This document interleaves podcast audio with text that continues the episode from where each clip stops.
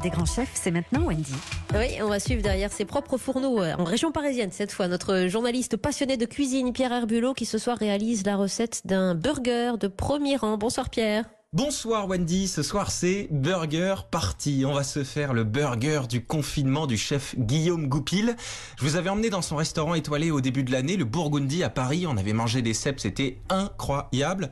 Alors j'ai hâte de m'y mettre. On commence donc par les pains à burger, on peut les appeler les buns aussi. Donc je vais mélanger de la farine avec du sel et du sucre. Je mets tout ça dans la cuve de mon robot. Dans un autre récipient, je prends mon eau, je vais diluer ma levure de boulanger à l'intérieur. Je rajoute mon lait et mon œuf entier. Je rajoute ça à ma farine avec mon sucre et mon sel. J'ai mis le crochet sur mon robot et on va pétrir pendant une dizaine de minutes. Alors on peut le faire à la main, ce sera juste un petit peu plus long et un petit peu plus fatigant. Voilà, donc là, la pâte commence à se détacher des bords de la cuve euh, du robot. Donc je peux ajouter mon beurre. Je remets en marche le robot et dès que c'est incorporé, c'est terminé. Donc là, je mets un petit peu de farine sur mes mains, je boule la pâte, je la mets dans un saladier et on va la laisser pousser 4 à 6 heures au réfrigérateur, puis une heure à température ambiante avant de la cuire. Donc faut s'y prendre un peu en avance. Allez, on enchaîne avec les oignons pickles. Donc on prend un oignon rouge qu'on va couper en deux. On va l'émincer maintenant. Alors une poêle avec de l'huile bien chaude. Et là on va saisir notre oignon très rapidement. Et hop, on déglace au vinaigre. Dès que tout le vinaigre est évaporé, c'est prêt.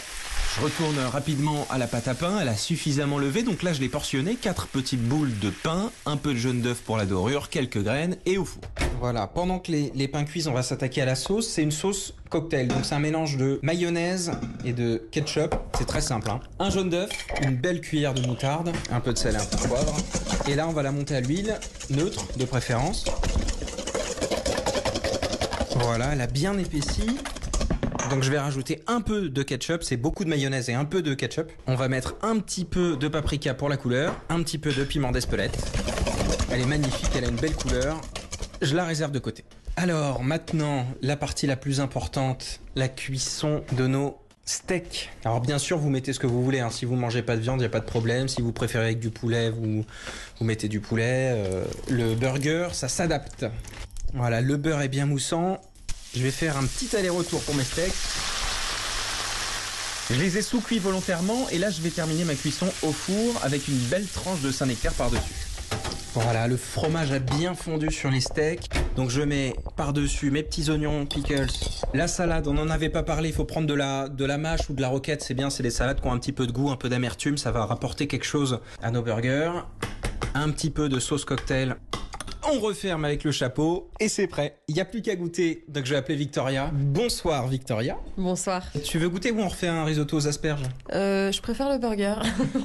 Allez, avec les mains. Mm, super bon. Ça fait penser au fast-food qui se développe un peu partout, euh, par exemple dans les camions ambulants, etc. Ça me fait vraiment penser à ces burgers-là, euh, made in France, maison. euh. Burger euh, plus plus avec une viande un peu épaisse, bien saignante, avec des pickles d'oignons très acides, une sauce cocktail qui est, qui est délicieuse. Le pain qui est, c'est vrai, qui est très bon, très facile à faire, croustillant et fondant. Franchement, c'est pas si mal hein, le confinement. On va pouvoir rester encore quelques semaines. C'est On est prêt. c'est exactement ce que j'allais vous dire. Un bien qui, qui vit super bien le confinement, c'est vous, Pierre. Les Mais on attend la recette en ligne parce que euh, aux petits oignons, hein, Marlène. Les ingrédients, les proportions, oui, sur le site d'Europe 1 à suivre.